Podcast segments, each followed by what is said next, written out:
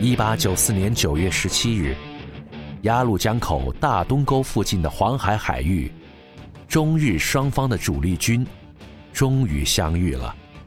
这就是黄海海战。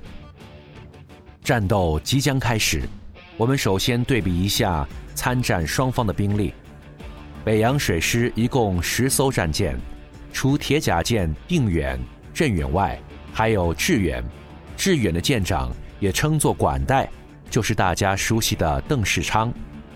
同时还有靖远、经远、来远和丰岛海战中逃出来的方伯谦、纪远，以及广甲、超勇、杨威。日本配置十二艘军舰，松岛。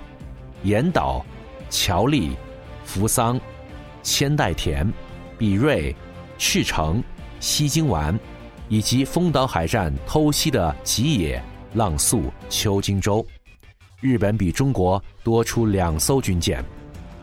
吨位上，日本主力的九舰舰艇总吨位三万三千四百余吨，中国主力七舰仅为两万七千三百余吨。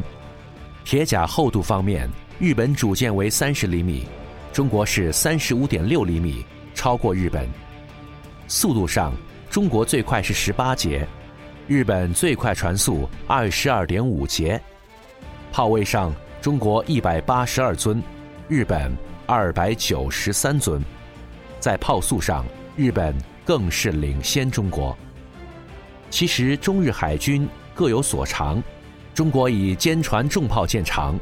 日本以快船快炮为优，整体上来看是旗鼓相当，互不上下。那么战时的指挥就非常重要了。北洋水师提督丁汝昌，骑兵出身，客观的说他是外行。那么洋教头朗威里呢？怕被我们气走了。官场上的那些明争暗斗，把这个英国人快逼疯了。最后，朗威里带着不少外援团队离开了北洋水师，以至于后期的水兵训练废弛，这将是极大的隐患。算得上有心底的，就只剩下学霸派的那些舰长了。日本这边的司令伊东佑亨是专业的海军军人出身，从船员到大佐、舰长、司令，到海军大学的校长。伊东佑亨是一步步提拔上来的海军大将。以上这样的对比，也将成为战场上无法扭转的情形：一边是业务派的总司令，一边是半路出家的提督。开炮前，双方要把海战的队形摆出来。丁汝昌战前已经明确表示，由于日舰速度快、船多，北洋水师一定要组好队形。共进共退，所有作战信号统一按照旗舰指挥，配合作战。日本联合舰队采用的是单列纵队，北洋水师采用的是横队。这就好比日本的武士刀面对中国的铁甲盾。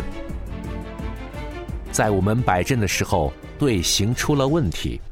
本来想摆出一个双纵队，可是由于航速。和与日本舰队的作战距离没有把握好，最终队形成了人字形。虽然我们的队形出了问题，不过将错就错，把人字形摆好，形成撞角，发挥出旗舰的炮击优势。因为现在来不及变阵了，各就各位。